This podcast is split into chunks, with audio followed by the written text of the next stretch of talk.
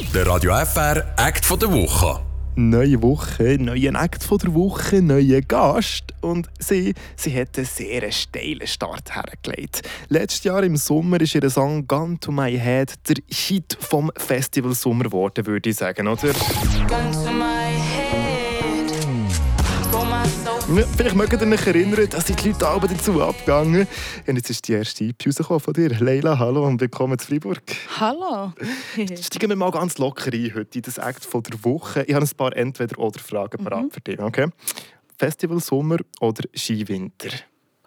uh, ähm, Festival Sommer. Obwohl ich sehr gerne Skiwinter habe. Eben, du warst ja wirklich gerne gut Ski. Ja. Du bist sogar mal in einem Skiclub gewesen, gell? Ja.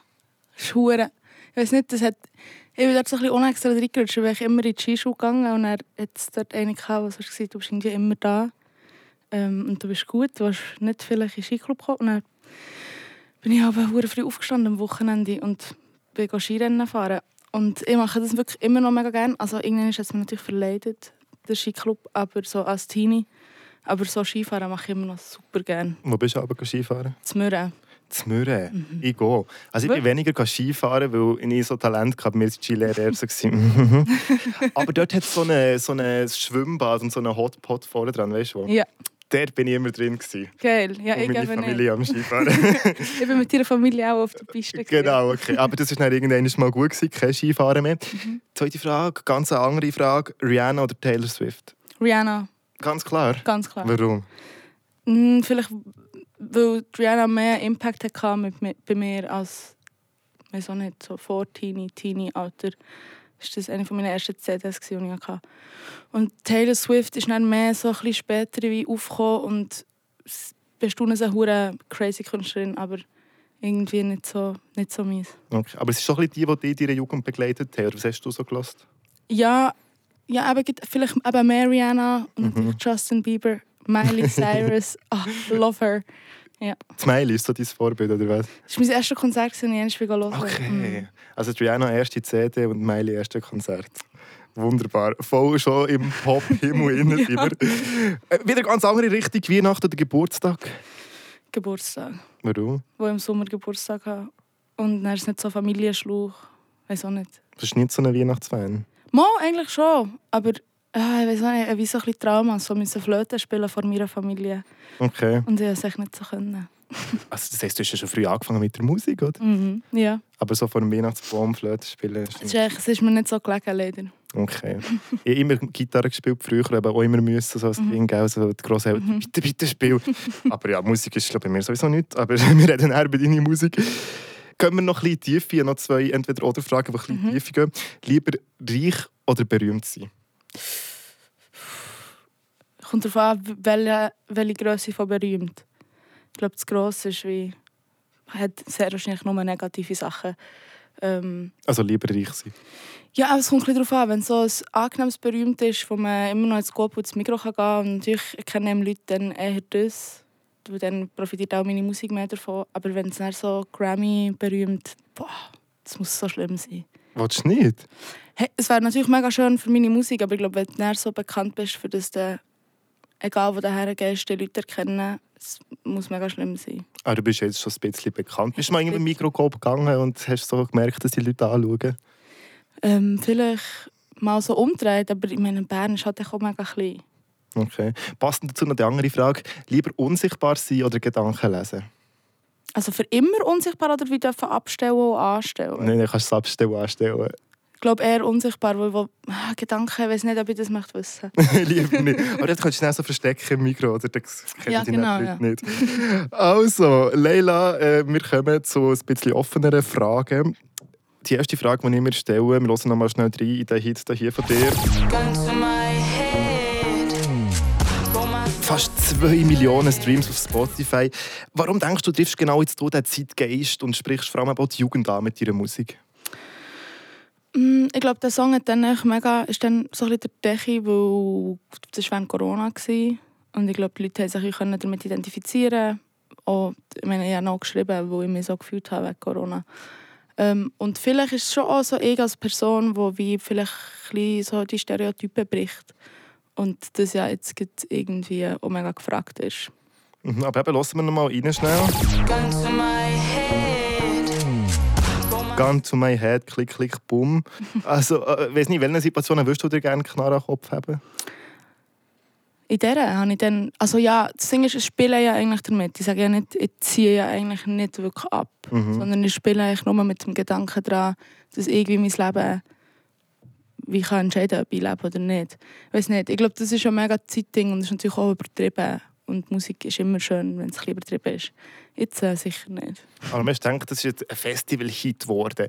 Eben ein Lied, wo, wo eigentlich mit negativen Gedanken spielt, mit ja, Unsicherheiten. Warum ist das zu diesem Festival-Lied geworden?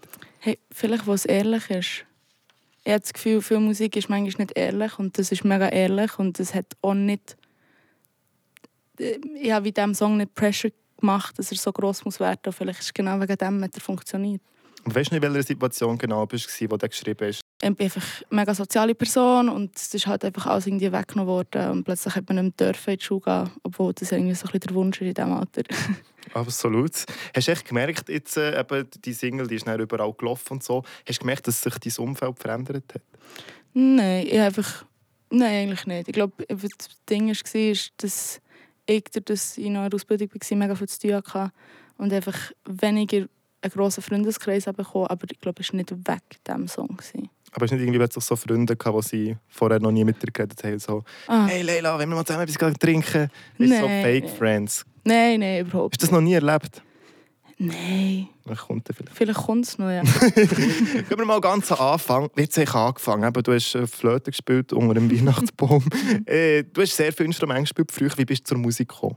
Hey, durch die ähm, Passion von meinen Eltern, würde ich sagen. Ich glaube, meine Eltern haben viel Musik gehört und es war immer so ein Teil von unserem Haushalt. Und ich durfte immer ein Instrument spielen. Oder ja, auch so ein bisschen müssen, aber wie auswählen, welches. Und ich glaube, das hat halt echt mega gute so Grundlage gelegt. Und ich konnte mich identifizieren, ob ich es selber spielen oder ob ich dann Musik höre, das war wirklich gleich. Gewesen. Und das erste Instrument war eben die Flöte. gewesen. Nein, das erste Instrument war das Xylophon. gewesen. Okay. Mhm. Und das hast du lieber gemacht als Flöte? Keine Ahnung, ist schon so lange her. Also ich war bei dem wirklich sehr klein. Okay. Ah, dann ist es immer weitergegangen. Eben, du hast äh, Instrumente gespielt, du hast Musik gemacht. Wann hast du selber angefangen, Lieder zu schreiben? ähm, so aktiv, eigentlich ziemlich früh. Sie waren eigentlich nicht mega gut. Gewesen. Einfach so mit, ja, also die ersten, so, ich so 12, 13. Aber auch schon vorher irgendwie so ein bisschen versucht, aber die waren eigentlich alle nicht so gut. Gewesen. Ja, aber irgendwann ist es so richtig gute Lieder Ja. geschrieben. Ich muss sagen, du lebst so ein bisschen den Traum von sehr vielen jungen Musikerinnen und Musikern. Wie hast du es geschafft? Wie, wie, ist das gegangen, dass dann plötzlich eines von diesen Liedern einfach so ein kompletter Hit ist geworden?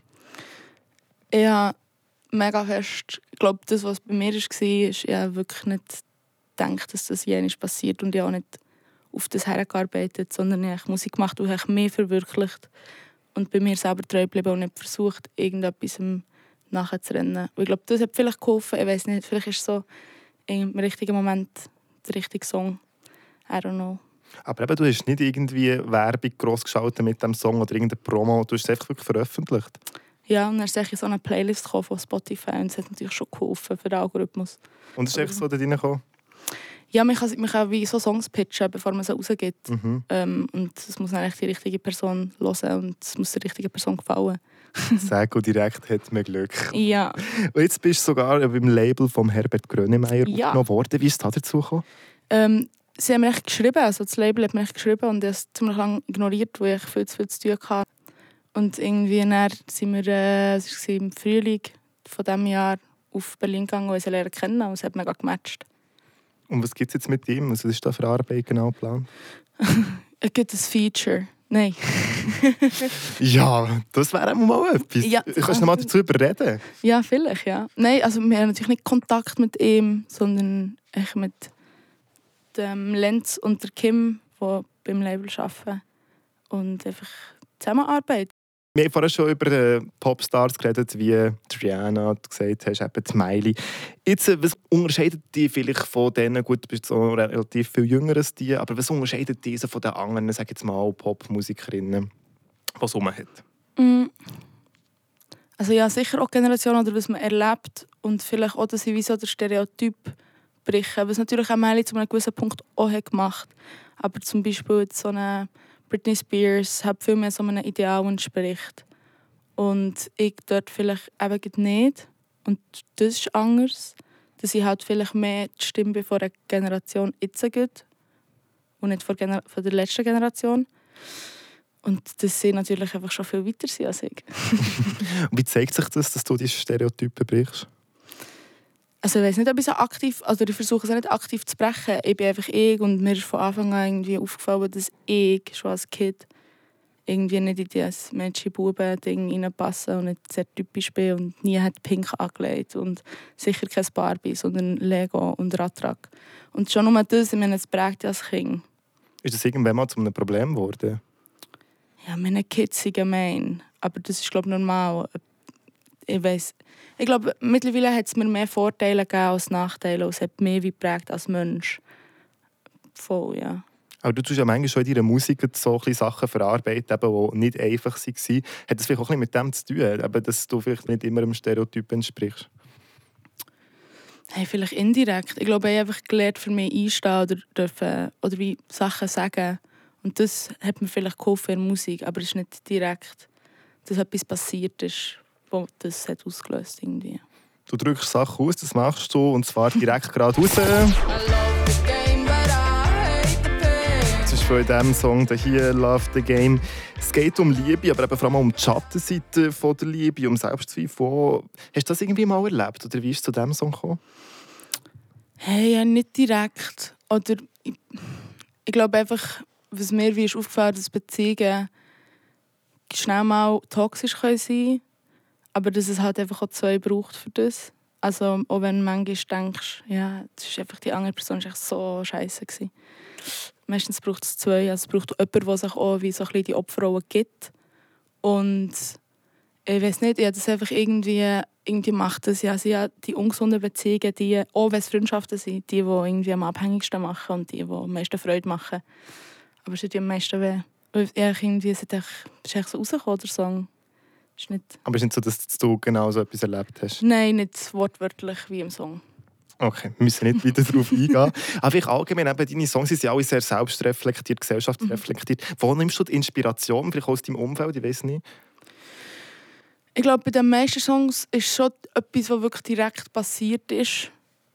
Jetzt vielleicht eben Love the Game nicht. Love the Game ist vielleicht mehr wie so ein Song, wo irgendwie einfach ich so den Blick auf die Generation und irgendwie was passiert und Frauen und stark sein und so.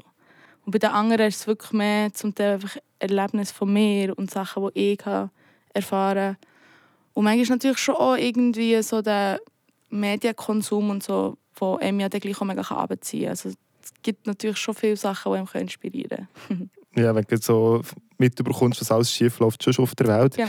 Aber sie sind alle recht depressiv, auch deine Lieder. Aber dir geht es schon gut, echt, dass wir das noch schnell. Mir geht es mega gut. Sehr gut.